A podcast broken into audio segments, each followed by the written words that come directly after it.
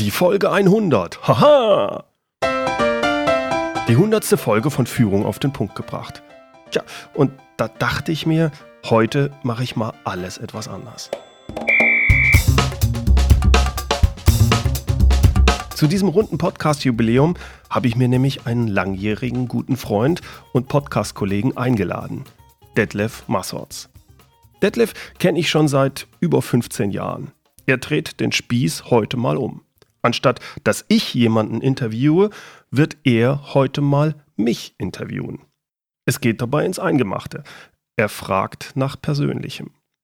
Wir unterhalten uns über meinen bisherigen Berufs- und Lebensweg, wir sprechen darüber, was mich geprägt hat, und er fragt nach meinen Fehlern, die ich als Unternehmer und Führungskraft gemacht habe und was ich daraus gelernt habe. Auch geht es darum, wie ich persönlich versuche, mit Stress umzugehen und was Lebensqualität für mich bedeutet. Hier also Detlef Maswatz, der diesmal mich interviewt. Hallo Bernd. Hallo Detlef. Lass uns direkt in Media Res gehen und mit einem kurzen Profil zu deiner Person beginnen. Also Name? Bernd Gerob. Alter? Ich bin fast 52. Hört, hört. Familienstand? Verheiratet, glücklich verheiratet. Auch schön. Kinder? Ich habe zwei Söhne. Mhm. Alter? Hatten wir schon. Fast 52. Nein, das- Nett, dass du nochmal drauf anspielst. Ich dachte jetzt eigentlich das Alter deiner Kinder, aber okay. okay. 16 und 18. Das geht ja gut los. Berufsabschluss. Ich bin Diplom-Ingenieur. Und äh, de facto, auch, ich weiß auch, dass du da keinen großen Wert drauf legst, aber ein, legst aber ein Promovierter noch obendrein. Ausgeübter Beruf heute. Ich bin Führungstrainer und Geschäftsführercoach. Vorlieben, Hobbys? Äh, ich entspanne mich gerne bei Musik und zwar richtig beim äh, Musik hören wie auch beim Selbstmusizieren. Mhm. Hast du ein Lebensmotto? Mein Lebensmotto lautet: Alles Große und Entscheidende im Leben ist ein Wagnis. Okay. Gibt es ein absolutes No-No bei dir, also etwas, was gar nicht geht? Ja, Unschuldige für einen persönlichen Vorteil zu opfern. Mhm. Okay, Bernd, kannst du bitte noch kurz deinen beruflichen Vide äh, Werdegang wiedergeben? Ja, ich habe Elektrotechnik studiert, äh, habe dann promoviert, habe so ein Hightech-Startup gegründet mit einem Partner zusammen, hab den fünf Jahre lang geführt, dann an einen großen Konzern verkauft, war dort neun Jahre im mittleren Management, äh, viel weltweit dann unterwegs, was mir viel Spaß gemacht hat. Äh, viel Spaß hat mir auch gemacht, die Teams aufzubauen, Mitarbeiter zu führen und zum Schluss hatte ich 350 Mitarbeiter weltweit. Dann Ende 2009 habe ich mich wieder selbstständig gemacht und zwar diesmal als Berater, Führungstrainer und Geschäftsführercoach. Was war deine Motivation bzw. dein Antrieb in 2009 von der Position eines Geschäftsführers aus dem mittleren Management eines multinationalen Großkonzerns wieder zurück in die Selbstständigkeit zu wechseln? Ich meine, ein Außenstehender fragt sich da wahrscheinlich zunächst, welcher Teufel hat ihn da geritten? Du warst ja im ersten Moment erstmal oder bist im ersten Moment ja erstmal ein Risiko eingegangen. Raus aus einem scheinbar, nenn es absichtlich und äh, mit Zweck scheinbar sicheren Hafen als Geschäftsführer hinein in ein komplett neues Terrain. Und das Ganze auch noch mit Familie, was den Druck und die Verantwortung ja nicht gerade niedriger hält. Ähm, mir damals die Arbeit mit Kunden und Mitarbeitern wirklich viel Spaß gemacht.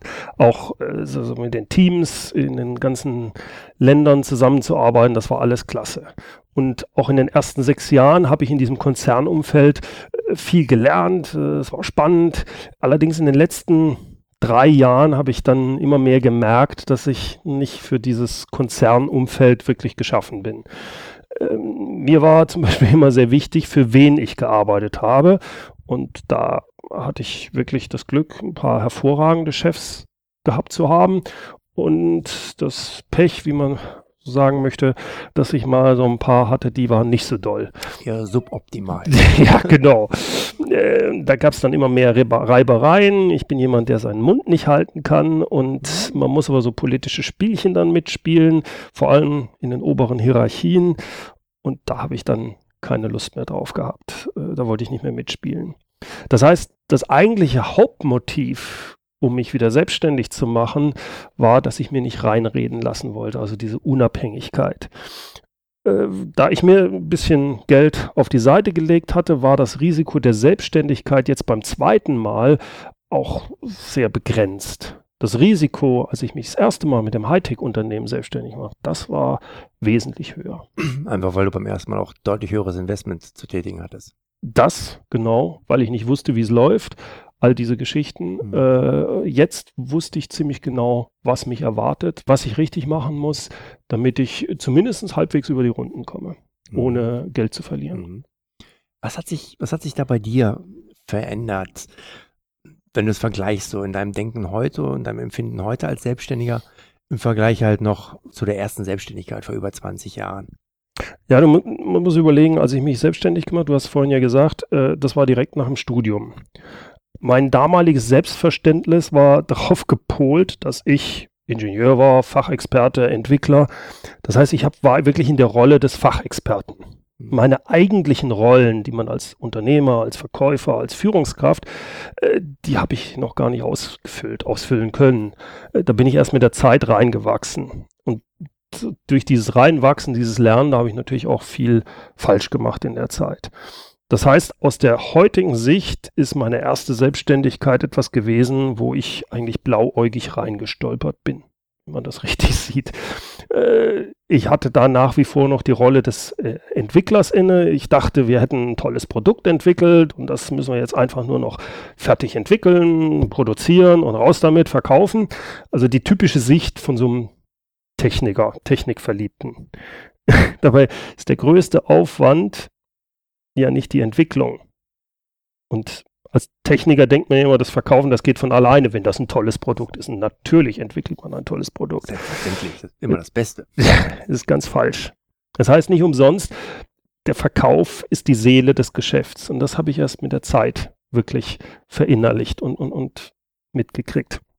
Entscheidend ist ja nicht, dass ich von meinem Produkt überzeugt bin und das ganz toll finde, sondern dass ich für einen Kunden entwickle, dass ich mich mit den Kunden vor allem beschäftige. Wer ist mein Kunde und wie ist der vom Kunden wahrgenommene Mehrwert? Damit muss ich mich sehr auseinandersetzen und das habe ich damals nicht gemacht. Ich war zu sehr auf das Produkt fokussiert und nicht auf den Kunden. Und diese Rollenveränderung weg vom Entwickler, vom Techniker hin äh, zu einem Verkäufer, der eben keine Produktverliebtheit hat, sondern eine Unternehmersicht, eine Kundenorientiertheit hat, das hat für mich einige Zeit gebraucht.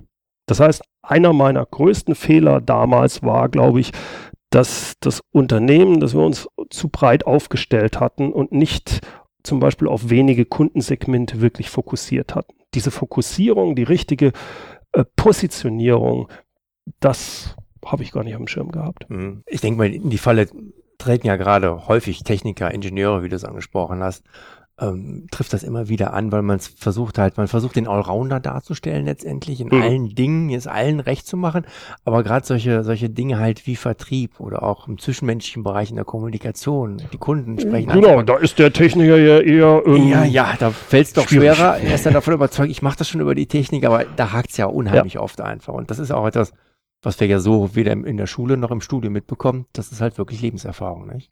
Ja. Rückblickend, Bernd. Was war da bisher deine größte berufliche Herausforderung? Und wie hast du diese gemeistert?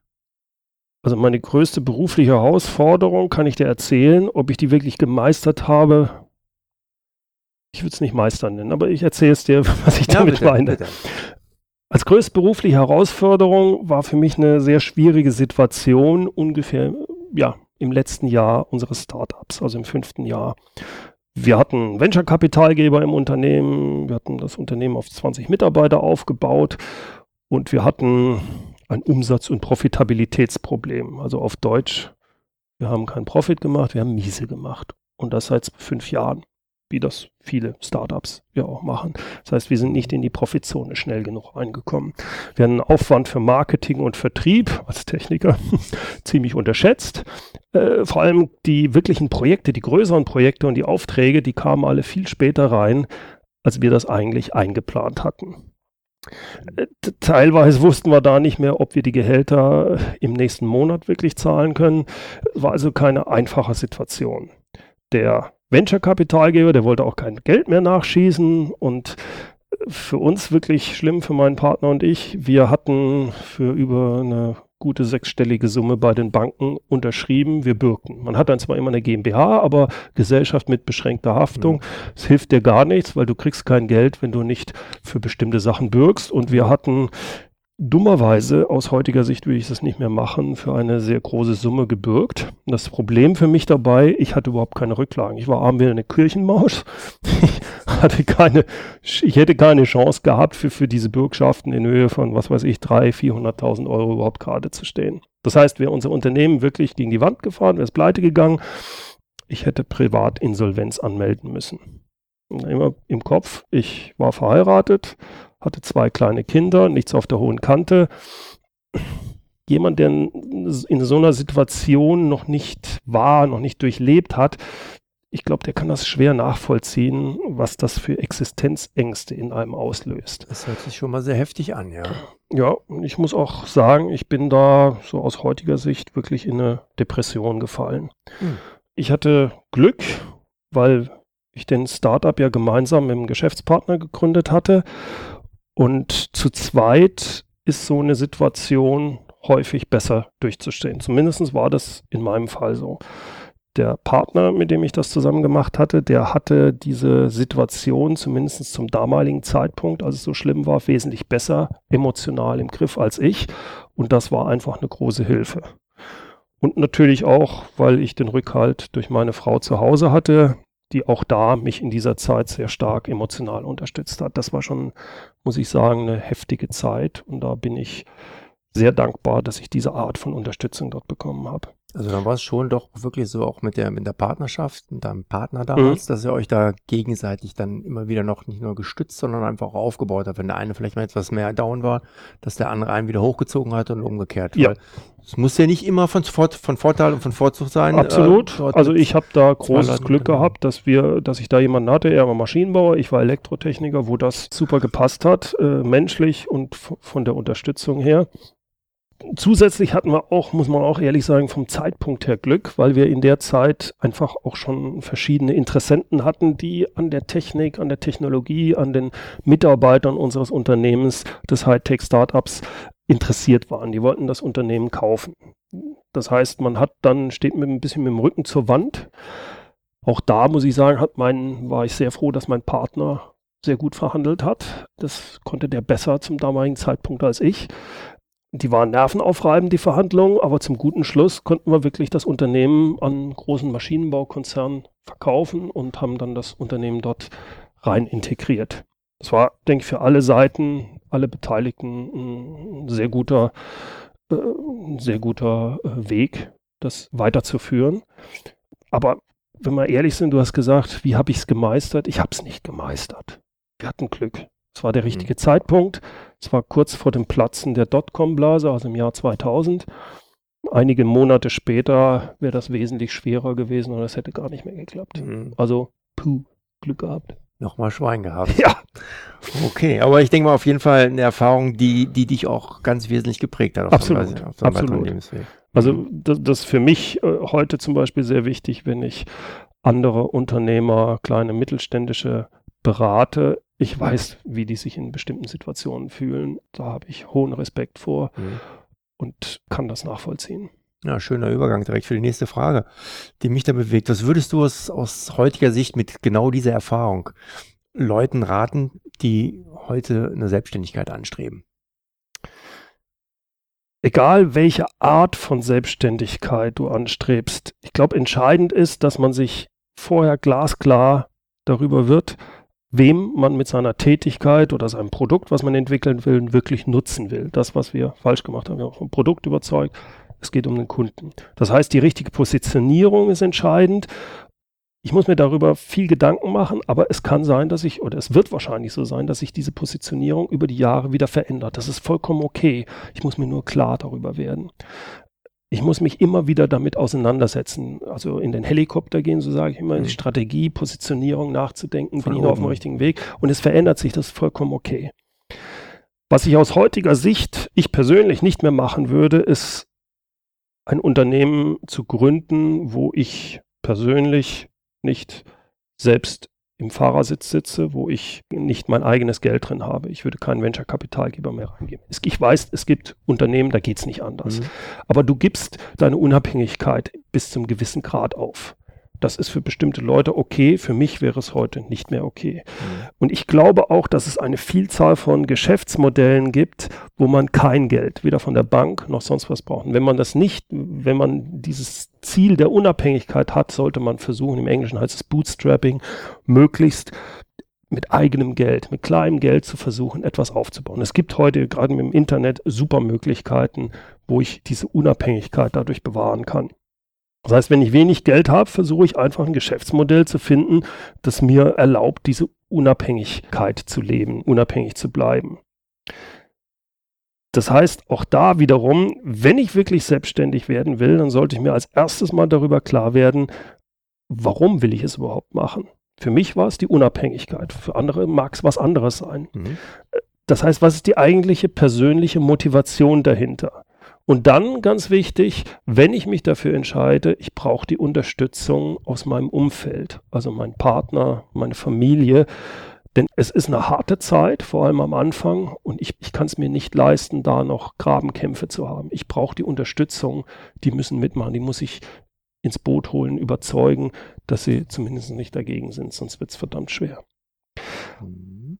Auch sollte man darauf achten, finde ich, man muss den Handlungsspielraum behalten. Ich glaube, das war das, was ich damals hatte. Ich habe das Gefühl gehabt, deswegen bin ich in eine Depression gefallen, dass ich kein Handlungsspiel mehr habe. Mhm. Ich habe keine Optionen. Es gibt Leute, denen macht das nichts. Das sind Spielernaturen, äh, wirklich im positiven Sinne. Ich bin es nicht und ich glaube, 90 Prozent der Menschen sind es nicht. Ich glaube es auch nicht, ja. Das heißt, wenn ich weiß, dass ich so gestrickt bin, ein gewisses Sicherheitsbedürfnis habe, immer darauf achten, in irgendeiner Weise Handlungsspielraum zu haben, nicht alles auf eine Karte zu setzen vor allem heutzutage hast du ja die Möglichkeit, du brauchst, du musst nicht wählen, muss ich, bin ich Angestellter oder Selbstständiger. Ich kann erstmal Angestellter bleiben und kann mich erstmal mit Sachen vertraut machen. Ich kann nebenher ein kleines Geschäft aufbauen. Ob das im Internet ist oder sonst was, einfach um zu, ein Gefühl für zu bekommen, ist das überhaupt was für mich, bevor ich wirklich den Job kündige. Mhm. Und dann kann ich immer noch so einen Übergang machen. Vielleicht gibt es die Möglichkeit, Teilzeit noch weiter zu arbeiten und nebenher sich das aufzubauen. Also solche Sachen würde ich testen. Denn äh, das ist das, das andere als Selbstständiger. Es kommt immer anders, als du denkst. Äh, du musst viel ausprobieren, du wirst viele Fehler machen. Das ist, gehört dazu, das ist ganz normal. Kein Plan geht auf. Äh, der, der, der Helmut von Molke hat es, finde ich, toll gesagt, kein Plan übersteht die erste Feindberührung. Und das stimmt. Und das, darum werden wir ganz anders getriggert, wenn wir irgendwo im großen Konzern sind. Es werden Jahrespläne, es werden drei Jahrespläne gemacht. Die müssen auch noch halbwegs aufgehen. Blödsinn. Funktioniert alles nicht als Selbstständiger. Du musst ständig mehr agil wie das agile Projektmanagement, so, so, musst du, so musst du arbeiten. Das bedeutet auch, dass du nicht alles auf eine Karte setzt, dass du zwar mal was investierst, aber du weißt, das kann schief gehen, aber ich habe immer noch, ich stehe immer wieder auf. Das ist eigentlich das Entscheidende als äh, Reserve haben letztendlich. Du musst ja. diese Reserve, genau, du musst diese Reserve haben. Ich glaube, das ist das Entscheidende. Und dann jeder, der sagt, naja, da, schau mal, schau dir den mal den, den an, der ist von heute auf morgen, hat der, was weiß ich, wie viel Umsatz gemacht und ist erfolgreich und alles, alles Unsinn. Mhm. Es gibt keinen kurzfristigen, jemanden, der auf einmal kurzfristig Erfolg ist. Wenn du genau hinschaust, haben die jahrelang alle gearbeitet. Das heißt, das andere, was wichtig ist, ist, äh, dieser erfolgreich bist du nur, wenn du Durchhaltevermögen hast und wenn du viel ausprobierst. Es gibt diesen schnellen Erfolg innerhalb von ein paar Wochen, äh, gibt es meiner Ansicht nach nicht. Eine Geschichte, die mich persönlich auch interessieren äh, würde, denke, jeder Mensch hat, wenn er mal so ein bisschen in sich geht, so ein Ereignis, so ein Erlebnis, was ihn dann auch im Nachgang geprägt hat, was er vielleicht damals in dem ersten Moment auch nicht mitunter gar nicht so wahrgenommen hat, aber was dann schon einen großen Einfluss hatte und ähm, ja, gab sowas bei dir auch, beziehungsweise halt auch eine besondere Person in deinem Leben, die dich dahingehend beeinflusst hat? Also es gibt sicherlich verschiedene Personen, die mich geprägt haben, aber ich würde da gern ein, ein, eine Situation beschreiben, die sehr prägend war für mich und wo ich auch am Anfang auf meinen Spruch wieder zurückkomme. Aha. Ich selbst komme aus einem, sagen wir mal, aus einem Familienumfeld, was eher auf Sicherheit bedacht war. Wenn es darum ging, Entscheidungen zu treffen, zum Beispiel, ob ich ein Start-up gründe oder nicht, ob ich mich selbstständig mache, da hat mir mein Vater wie auch meine Mutter immer eher abgeraten. Ähm, mein Vater war Universitätsprofessor, war also Beamter, hat gesagt, nee, das ist alles mit hohem Risiko und, und, und verbunden und überleg dir das gut und so. Während mein Schwiegervater äh, mich ermuntert hat. Äh, auf ihn führe ich eigentlich auch zurück, dass ich diesen Schritt mitgemacht habe, weil er mir damals seinen Leitspruch mit auf den Weg gegeben hat. Und diesen Leitspruch habe ich dann für mich übernommen.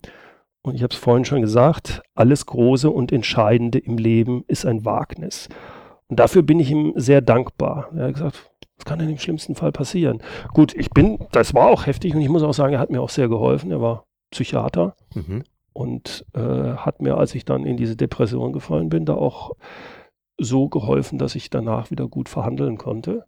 Also ähm, ich bin ihm da sehr dankbar für und es hat mir sehr geholfen, ein anderes Bild zu geben. Ich bin aus diesem familiär geprägten, sicherheitsbedürftigen Bild, konnte ich besser ausbrechen, dadurch, dass ich viel mit meinem Schwiegervater über diese Sache damals gesprochen habe. Bei, bei dieser Sache geht es immer darum, aus der eigenen Komfortzone rauszugehen. Das habe ich mit der Zeit immer mehr für mich entwickeln können oder verstanden. Wenn ich mich weiterentwickeln will, egal was ich mache, ob ich einen Vortrag halte, ob ich, ich schon gesagt, ich habe erst mit etwas über 40 ein bisschen Klavierspielen angefangen. Ja, das war umso besser heute, ja. Ja, aber wenn du, wenn du dann irgendwo vor Leuten spielst, da, du musst aus deiner Komfortzone mhm. rausgehen. Nur das bringt dich weiter. Das sind Sachen, die, wovor man Angst hat, die einem Angst machen weil es groß scheint, weil es schwierig ist, weil es mit Risiko verbunden ist, im Endeffekt, weil es um was geht. Und das ist das alles Große und Entscheidende, ist ein Wagnis. Mhm. Und das ist das, woran ich fest überzeugt bin, dass die eigene Persönlichkeit wächst. Das sind die Sachen, die du nachher erzählst. In dem Moment denkst du, ach du, das ist aber jetzt eine ganz schlechte Situation. Oh Gott, oh Gott, ich habe Angst und alles. Nachher, gut, du wirst nicht drüber lachen, aber du hast was zu erzählen. Angst fressen erstmal Seele auf. Ja. Du musst aus deiner Komfortzone raus. Und da gehört auch mit, dass du hin und wieder auch mal scheiterst. Das kann auch mal ganz dumm in die Hose gehen. Jeder fällt hin, du musst, macht Fehler, aber du musst einfach dann halt auch wieder aufstehen. Und das zu verinnerlichen, das ist eigentlich so, wo ich meinem Schwiegervater sehr dankbar für bin. Hm, Finde ich einen wirklich, wirklich sehr gelungenen und schönen Leitspruch. Also hätte ich quasi damit ermutigt, dich aus deiner Komfortzone herauszubewegen und ja. ähm, mit einer doch deutlich höheren Risikobereitschaft, aber jetzt nicht Harakiri zu spielen, ja. da die weiteren Schritte und äh, ja, persönlichen Wagnisse anzugehen. Mhm. Mhm. Kommen wir doch auf ein, denke ich mal, ein ganz interessantes Thema und gerade in der heutigen Zeit eigentlich auch eins, welches immer mehr an Bedeutung gewinnt. Stress, Stresssituationen. Was sind typische Situationen, die bei dir Stress auslösen oder auslösen können? Und wie gehst du damit um? Wie bringst du dich in den Erholmodus zum Abschalten? Also dadurch, dass ich ja selbstständig bin und eine große Unabhängigkeit habe, bin ich an Stress selbst schuld. Ich dachte schon, gibt es gar nicht. Na, wunderbar. Nee, nee.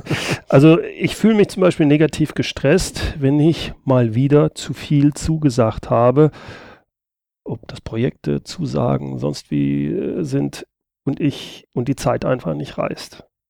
Ich habe einfach zu viel zugesagt, habe mich übernommen. Das hasse ich und das verursacht bei mir Stress. Ich versuche dann mit allen Mitteln meine Zusage zu halten, weil das ja etwas ist, was ich, was mir sehr, was meinen Werten so, ein Wort ist ein Wort. Stick und, to your commitment, erinnere genau, ich mich mal wieder gerne, ja. Und das Art kann dann für mich persönlich in Stress ausarten. Ja, wie gehe ich damit um? Ich arbeite an mir, das frühzeitig zu erkennen und rechtzeitig Nein zu sagen. Immer mal häufiger. Aber ich muss sagen, da bin ich, da bin ich noch in einer großen Lernphase. Das fällt mir in manchen Situationen schon sehr schwer. Mhm. Mhm. Und das eigentliche Abschalten, das funktioniert bei mir sehr gut beim Musizieren. Ich weiß, bei dir ist es Sport. Mhm. Das Prinzip, glaube ich, ist immer, das Abschalten funktioniert sehr gut, wenn ich mich wirklich auf eine andere Sache ganz konzentrieren muss. Und das ist beim Musizieren dann der Fall. Ich spiele so ein bisschen amateurhaft Klavier. egal ob man das für sich spielt oder in der Band spielt, man muss sich vollständig darauf konzentrieren.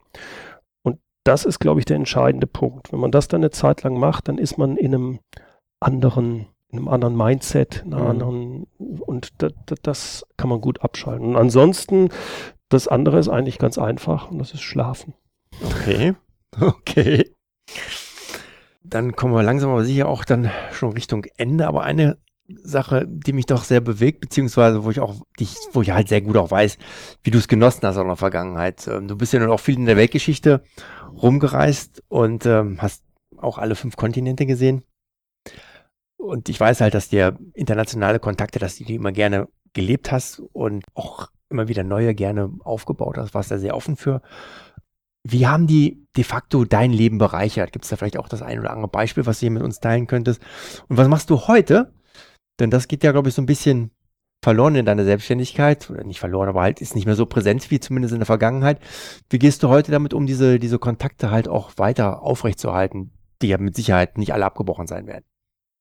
Also mir, mir, du hast schon recht, mir hat das Reisen unheimlich viel Spaß gemacht, gerade in der Zeit, als ich in einem Konzern unterwegs war, weil wir eben überall, weißt du ja, äh, Teams aufgebaut haben. Man kommt ganz nah an die Leute natürlich ran, ist was anderes, als wenn man als Tourist unterwegs ist. Äh, man sagt ja so, Reisen bildet und ich finde, das, das, das stimmt. Es geht allerdings nicht beim Bildung um, um Wissen, sondern es geht um Verständnis. Verständnis für andere Meinungen, für andere Völker, mhm. für Lebensarten. Und äh, gerade auch in dem Umgang mit Menschen anderer Lern Länder, aus einer anderen Kultur, da lernt man sehr viel über sich selbst und hinterfragt dann seine eigenen Beschränkungen und Glaubenssätze auch. Mhm. Äh, ich möchte es an einem Beispiel festmachen. Ich hatte 2003 oder 2004 habe ich viel Kontakt zum US-Kollegen gehabt, war häufig dann in den USA, er war bei, bei uns hier drüben. Äh, wir haben uns sehr gut verstanden und waren also wirklich auch auf einer Wellenlänge. Und zwar auch deswegen, weil wir sehr ähnliche Werte hatten, was Führung anging, was, was Projekte anging und, und, und.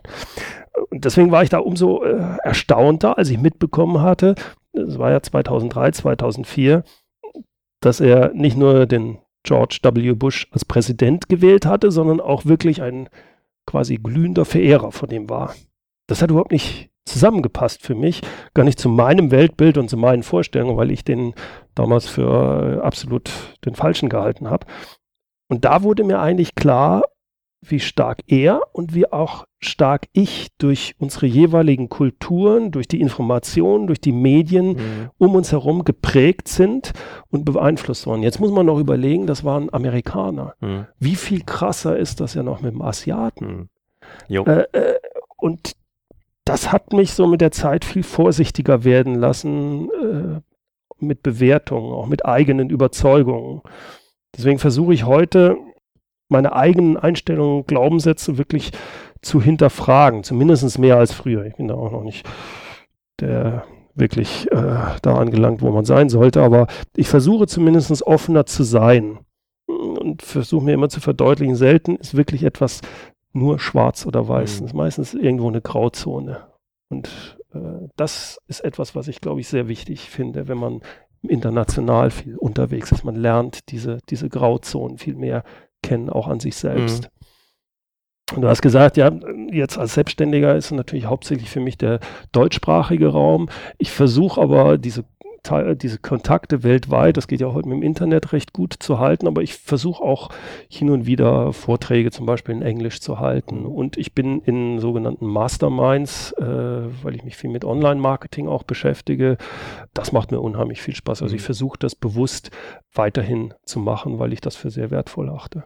Mhm. Dann noch eine Frage, die mich persönlich auch sehr interessiert. Was bedeutet für dich Lebensqualität? Für mich ist Unabhängigkeit ein unheimlich wichtiger Faktor. Also meine Zeit so zu verbringen und so einzusetzen, genau wie ich es will, dass ich mir von niemandem etwas sagen lassen muss, wie ich meine Zeit verbringe.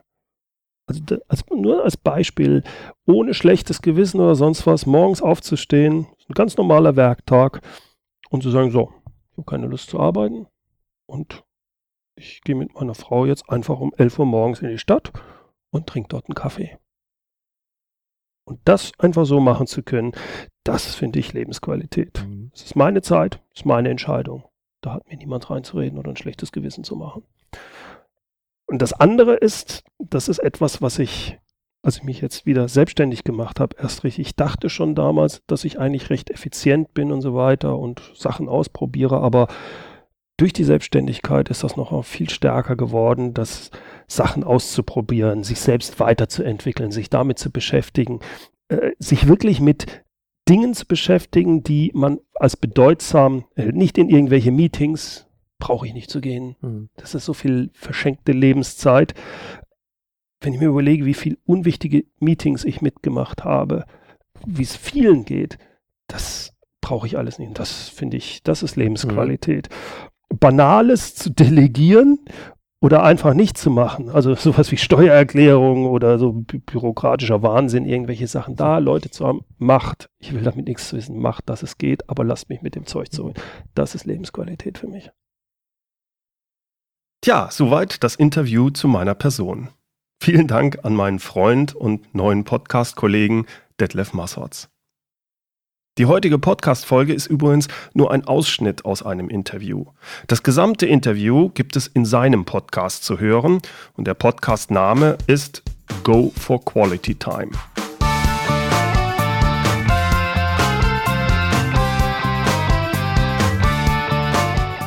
Die Erkennungsmelodie zu seinem Podcast, die hören Sie gerade. Dort interviewt Detlef Massotz interessante Persönlichkeiten. Er spricht über deren Erlebnisse und Erfahrungen und was man als Hörer daraus für sich und für seine eigene Lebensqualität im Alltag ziehen kann. Hören Sie da mal unbedingt rein. Ich verspreche Ihnen, es lohnt sich. Den Link hierzu gibt es in den Show Notes oder Sie geben einfach bei der iTunes-Suche ein Go for Quality Time bzw. Detlef Massotz. Die Shownotes wie immer unter www.mehr-führen.de Podcast 100 und führen mit UE, aber das wissen Sie ja. So, das war's heute in der 100. Folge von Führung auf den Punkt gebracht. Herzlichen Dank fürs Zuhören. Auch heute sollte, finde ich, ein Zitat den Podcast abschließen und deswegen das heutige Zitat es kommt von George Bernhard Shaw. Die Weisheit eines Menschen misst man nicht nach seiner Erfahrung, sondern nach seiner Fähigkeit, Erfahrungen zu machen. Herzlichen Dank fürs Zuhören. Mein Name ist Bernd Gerob und ich freue mich, wenn Sie demnächst wieder reinhören, wenn es heißt Führung auf den Punkt gebracht. Inspiration, Tipps und Impulse für Führungskräfte, Manager und Unternehmer.